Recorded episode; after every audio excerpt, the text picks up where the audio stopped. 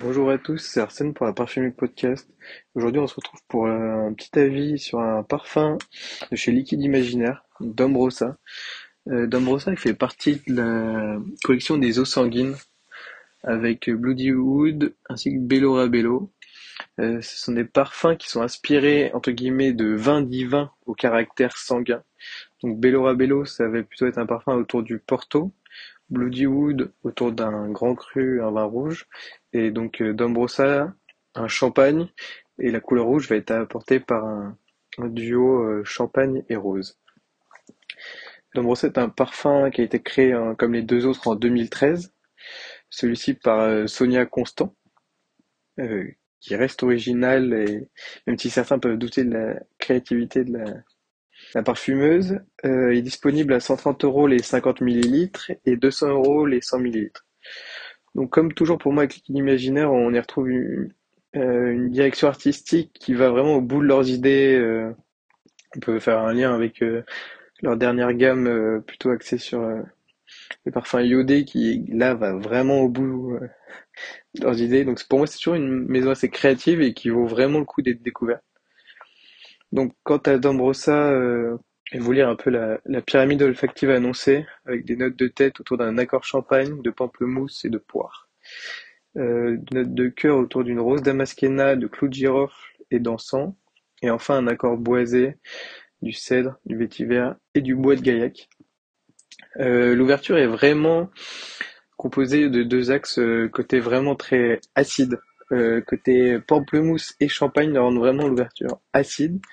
Elle reste lumineuse et très agréable grâce, je pense, avec l'équilibre de la poire euh, qui amène un côté fruité très fort également.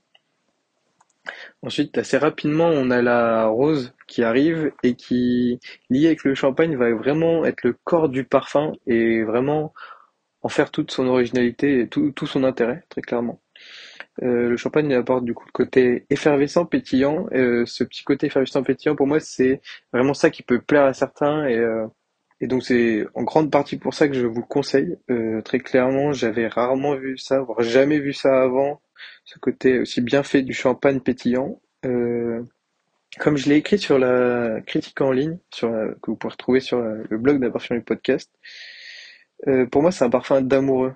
dans le sens où le côté pétillant, ça me fait vraiment penser au côté où, au moment où on regarde la personne que l'on aime et on voit dans ses yeux, ses yeux qui pétillent. Ce petit moment hors du temps là est pour moi vraiment le symbole de ce parfum. Et euh, si on revient vraiment au parfum plus global, on a un fond boisé qui finit par euh, mettre fin à ce petit moment hors du temps, un fond boisé euh, transparent qui est assez léger, qui, ne définit pas vraiment le parfum. Pour y mettre un avis un peu plus global, Honnêtement, ce n'est pas un très grand parfum, ce n'est pas une des plus belles roses. On n'ira pas aller jusqu'à chercher euh, Portrait of a Lady ou quoi. On peut, certains pourront trouver ça, c'est une rose boisée plutôt classique. Mais l'originalité euh, dépend vraiment de ce duo autour de la, rose et du champagne. Euh, pour les amateurs de performance, c'est un parfum plutôt médium, au sens qu'il ne va pas partir très rapidement, mais ça va pas être un, va pas avoir un sillage nucléaire non plus. Même si j'ai déjà eu des compliments en le portant, c'est pas quelque chose qui va durer éternellement. Euh, comme je le disais, pour finir, c'est vraiment le champagne qui va faire déclencher, euh, pourquoi pas, un coup de cœur et euh, l'envie de l'acheter, ou du moins de le découvrir. Voilà, c'est tout pour moi.